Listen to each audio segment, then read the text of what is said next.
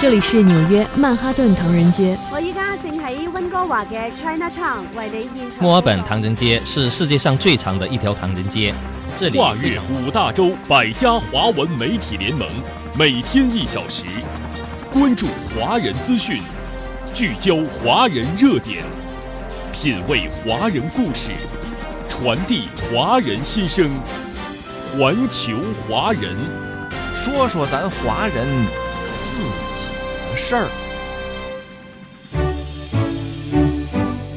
您好，听众朋友，欢迎您收听《环球华人》节目，我是主持人张毅。在今天的节目中，我们将重点关注，在农历兔年春节即将到来之际，中国国务院侨务办公室主任陈旭发表新春贺词，向广大海外侨胞和归侨侨眷致以节日问候和美好祝愿。中国海关总署发布二零二二年中国外贸成绩单，进出口总值首次突破四十万亿元关口，规模再创历史新高。专家带来解读评论。节目下半时段，我们将聚焦近期海峡两岸热点话题。好，听众朋友，欢迎您持续关注本期《环球华人》节目。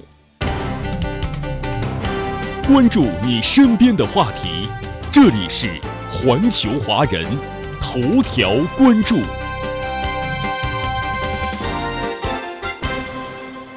各位听友，在农历兔年春节即将到来之际，中国国务院侨务办公室主任陈旭在北京发表新春贺词，向广大海外侨胞和归侨侨眷致以节日问候和美好祝愿。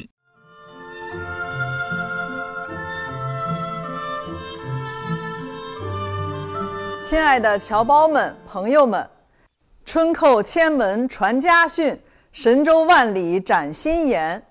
在这辞旧迎新之际，我谨代表中华人民共和国国务院侨务办公室，向广大海外侨胞和归侨侨眷拜年，衷心祝福大家新春快乐，兔年大吉。刚刚过去的二零二二年，是值得被历史深刻铭记的一年。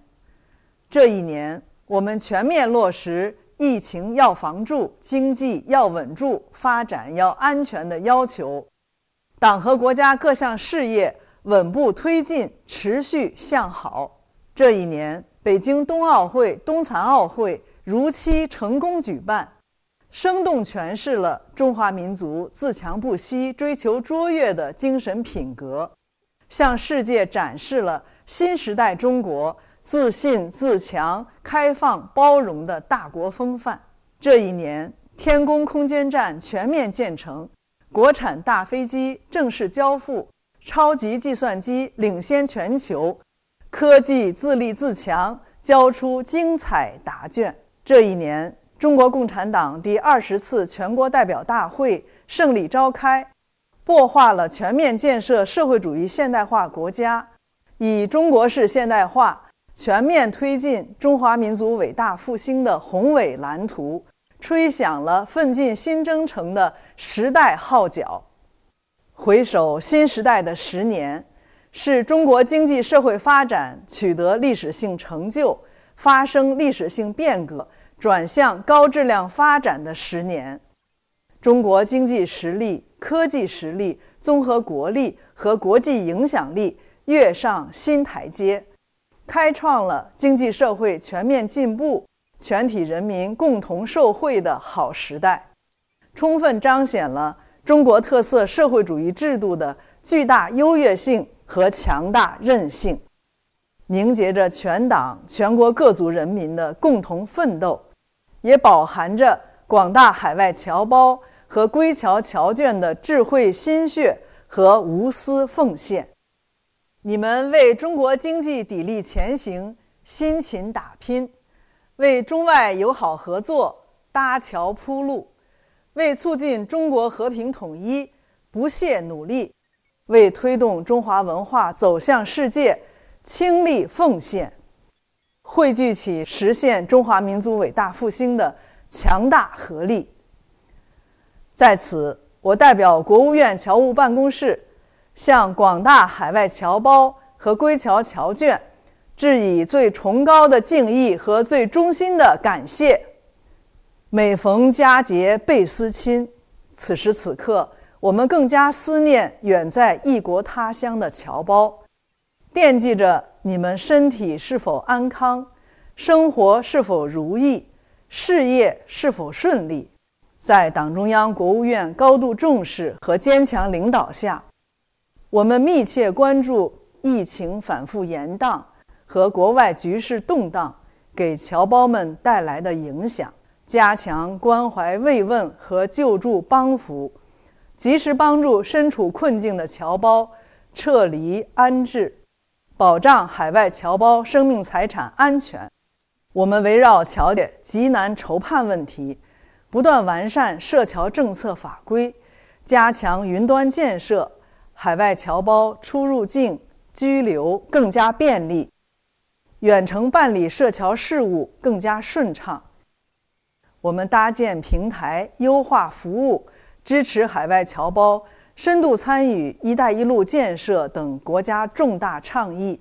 将自身发展融入中国式现代化进程。我们支持海外侨胞扎根并融入驻在国社会，广泛深入开展合作，举办丰富多彩的文化交流活动，传承弘扬中华优秀文化，推动中外文化文明交流互鉴，拉紧中外友谊的纽带。二零二三年是全面贯彻落实党的二十大精神的开局之年。新时代、新征程、新伟业，我们要按照习近平主席的要求，动员海内外中华儿女一起来想、一起来干。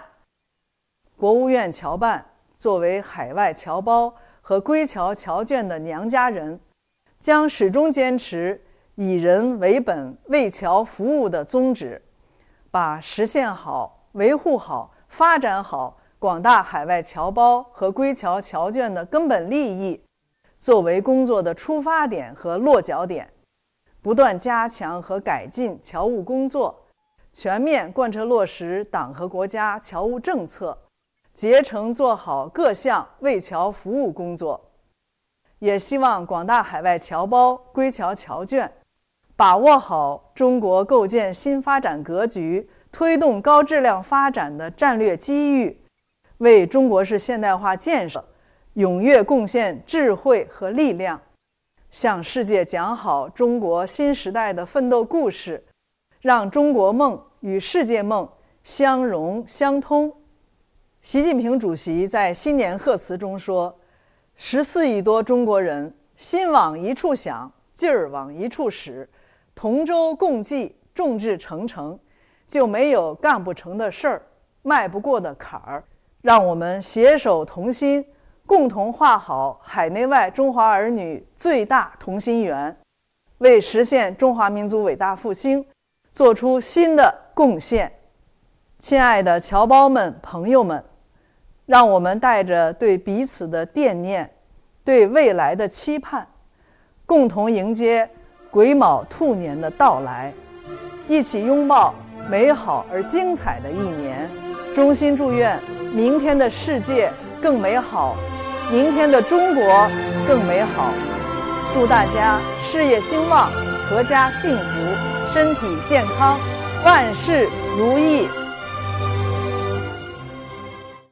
好，听众朋友，刚才您听到的是中国国务院侨务办公室主任陈旭发表的二零二三年新春贺词。欢迎您继续关注《环球华人》节目。中国海关总署十三号上午发布二零二二年中国外贸成绩单。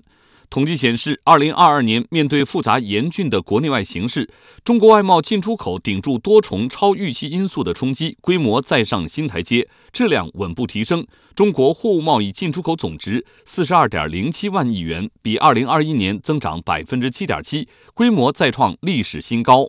在十三号上午，中国国务院新闻办公室召开的新闻发布会上，中国海关总署新闻发言人吕大良介绍说：“二零二二年，我国的。”进出口总值首次突破了四十万亿元人民币关口，在二零二一年高基数的基础上，继续保持稳定增长，规模再创历史新高，连续六年保持世界第一货物贸易大国地位。数据显示，分季度看，一二季度中国进出口总值分别超过九万亿和十万亿元，三季度进出口总值增长至十一点三万亿元，达到季度规模的新高点。第四季度进出口总值继续保持十一万亿元的水平。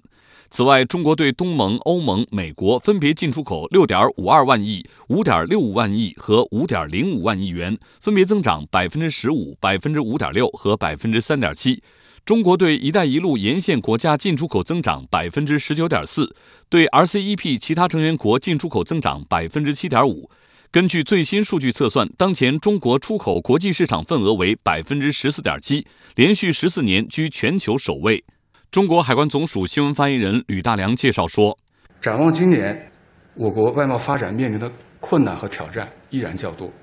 正是这些困难和挑战的同时啊，也要看到我国经济。”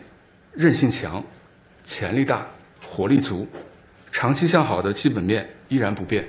本节目特约海外华文媒体评论员、加拿大红枫林传媒副总编贺林分析认为，中国海关总署最新发布的数据显示，二零二二年中国民营企业外贸第一大主体地位继续巩固，外贸稳定器的作用持续发挥。中国有进出口实际的民营外贸企业五十一万家，进出口值达到二十一点四万亿元。增长百分之十二点九，民营企业进出口规模所占比重达到百分之五十点九，较上年提高了二点三个百分点，年度占比首次超过一半，对中国外贸增长贡献率达到百分之八十点八。中国商务部研究院区域经济合作研究中心主任张建平先生分析说。外贸数据是应该是啊最亮眼的宏观经济数据之一。那么这种表现呢，就是得益于咱们本外贸一系列政策啊。其实中国的这个外贸结构啊，现在这个优化的趋势啊也是非常明显。咱们国家也提出来了，这个就是加强自主创新，有自主知识产权，培育自主品牌啊，推动这个一般贸易的发展，降低对这个加工贸易的这个依赖。对外经贸大学中国世界贸易组织研究院院长涂新全在接受总台记者采访时说。我国外贸持续向好，既有量的稳步增长，又有质的显著提升，这确保了全球产业链供应链的完整性与稳定性。同时，我国进口持续扩大，有效增加了世界市场需求，提升了我国在世界市场中的竞争力和占有率。虽然当前外贸发展面临的外部环境更趋复杂和不确定，但是外贸持续向好，主要得益于我国经济长期向好的基本面没有变，展现了我国外贸强大的韧性和综合竞争力。环球华人，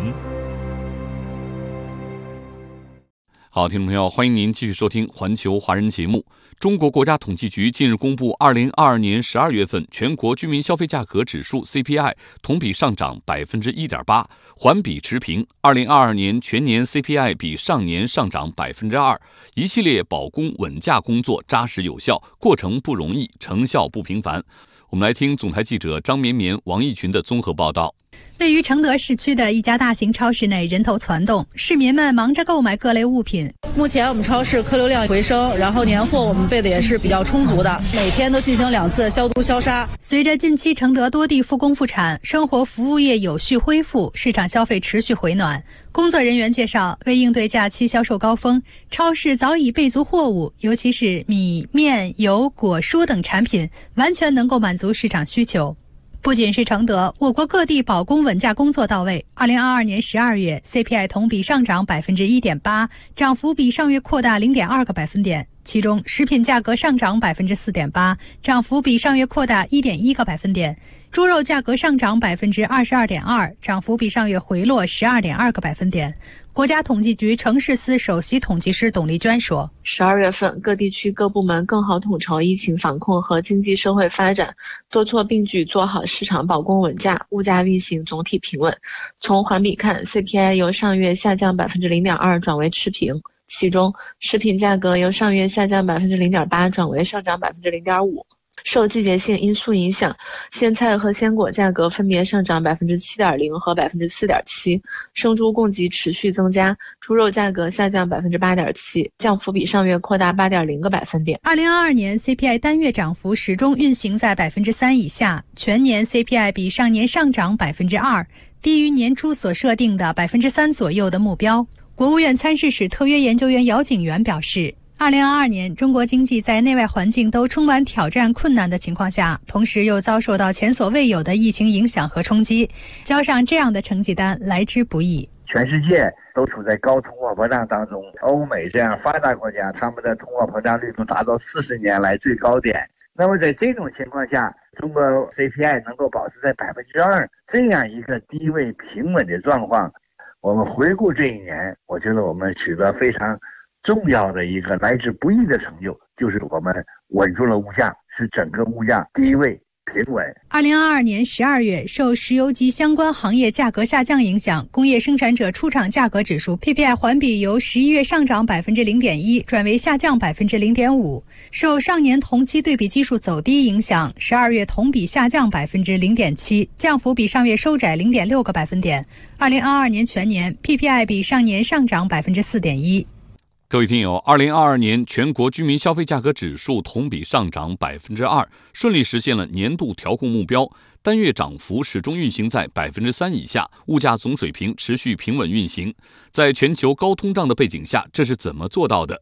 中国国家发展改革委十二号召开发布会，作出解读，并分析了二零二三年重要民生商品的价格走势。我们来听总台记者吕红桥的详细报道。二零二二年全年，全国居民消费价格同比上涨百分之二，大幅低于一些发达经济体的涨幅，也明显低于一些新兴经济体的涨幅。国家发改委表示，回顾二零二二年稳物价工作，重点是做好稳民生商品、稳大宗商品、稳市场预期三方面工作。以粮食为例，二零二二年我国适当提高稻谷、小麦最低收购价，促进粮食稳产增产。国家发改委价格司副司长牛玉斌说。全年 CPI 中的食品价格指数上涨百分之二点八，明显低于美欧等主要经济体百分之十左右的涨幅。国内外粮价涨幅对比更加明显，国际小麦、玉米价格月度同比涨幅最高达到百分之七十四和百分之三十六，而我国小麦、玉米价格走势较为平缓，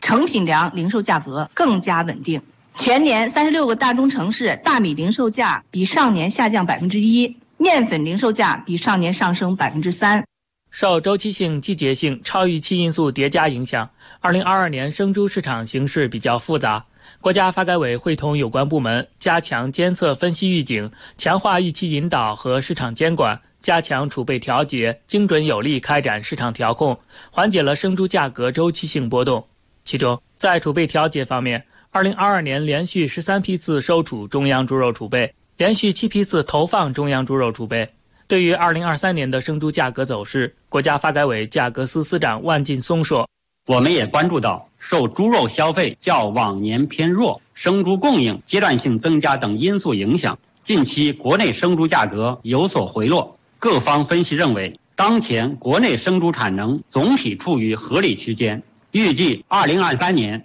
生猪价格波动幅度会比二零二二年小一些。国家发展改革委将会同有关部门继续紧盯市场动态，按照预案规定及时采取调控措施，促进生猪市场平稳运行。二零二二年，国际能源供需形势复杂严峻，价格大幅上涨，多个国家遭遇能源危机。而我国 CPI 中，居民水电燃料价格只上涨了百分之二点九，汽柴油价格涨幅也明显低于一些国家。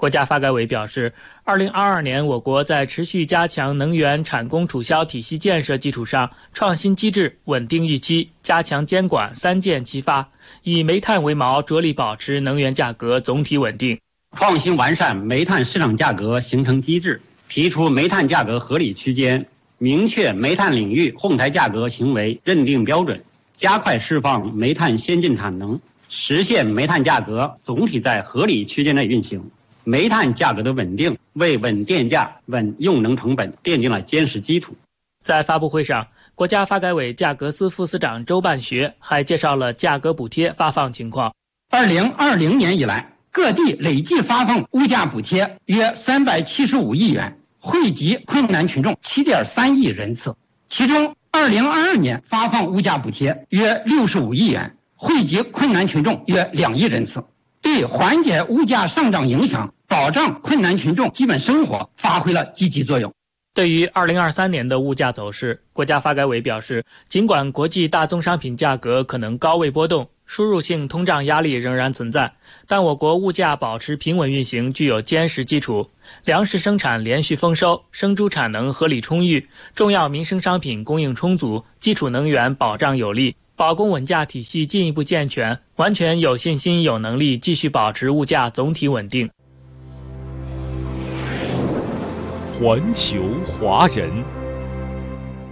好，听众朋友，欢迎您继续收听《环球华人》节目。中国水利部国家发展改革委相关负责人近日在国新办举行的新闻发布会上介绍，近年来中国水土保持工作取得显著成效，水土流失面积和强度持续呈现双下降态势，为促进生态环境改善和经济社会发展发挥了重要作用。我们来听详细报道。据水利部最新监测，二零二一年全国水土流失面积二百六十七点四二万平方公里。较十年前减少二十七点四九万平方公里，强烈及以上等级面积占比由百分之三十三点八下降至百分之十八点九三。水土流失治理有效改善农业生产条件和农村人居环境，促进地方经济社会发展。黄河流域是我国水土流失最严重的区域，全面加强水土保持工作，对防治因水土流失造成的土地贫瘠、河道淤积、生态环境恶化等问题具有重要作用。国家发改委农村经济司负责人关希凡介绍，经过多年治理，黄河流域水土流失治理已经取得重要成绩。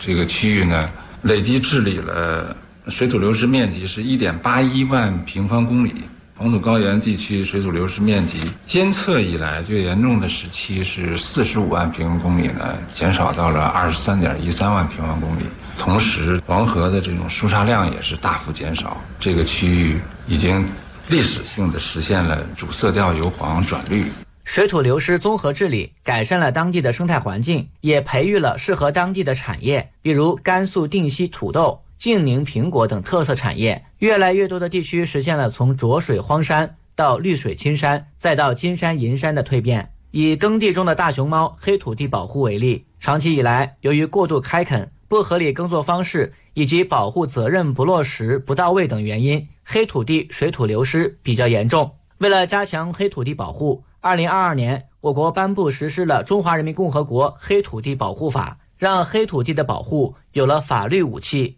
水利部副部长朱成清介绍，近年来治理黑土地取得显著成绩，保护耕地四百四十六万亩，年可增产粮食接近一亿斤。根据我们的监测成果，黑土地现有的水土流失面积还是很大的。达到了二十一万平方公里，但是呢，跟十年前比，减少了三点九五万平方公里。中度及以上等级的面积呢，从四十六下降到二十一。这个监测数据看呢，我们通过治理保护在好转。水土保持率是指区域内水土保持状况良好的面积占国土面积的比例，是水土流失治理的主要量化指标。中办国办日前印发。关于加强新时代水土保持工作的意见提出，到二零二五年，全国水土保持率要达到百分之七十三，到二零三五年达到百分之七十五。水利部总规划师吴文庆介绍，根据专项研究成果，在现有水土流失面积二百六十七点四二万平方公里中，有一百二十二点九二万平方公里是不宜治理或不需要治理的，主要分布在沙漠。戈壁腹地和高寒高海拔地区完成百分之七十三和百分之七十五的目标，需要付出艰苦努力。经过分析呢，过去十年我们国家水土保持率啊年均提高零点二九个百分点，但近三年年均提高只有零点二个百分点。这说明什么呢？说明啊我们现在剩余的这部分水土流失面积啊都是难啃的硬骨头，治理的难度越来越大。那么下一步呢？我们提升水土保持率的难度也是越来越大的。好，听众朋友，您收听的是环球华人节目，稍后欢迎您继续关注我们的节目。中国中央广播电视总台二零二三年春节联欢晚会再度如约而至。拥有四十年历史的春晚，作为吉尼斯世界纪录认定全球观看人数最多的电视节目。已成为全球华人团圆相守、迎春纳福的新年俗，感受中国人精神的生生不息，共享亿万家庭对新年的美好祝愿，讲暖心事，过开心年。北京时间二零二三年一月二十一日晚八点，本年度全球最大的电视盛会——春节联欢晚会，邀您欢聚。无论您在地球的哪个角落，我们不见不散。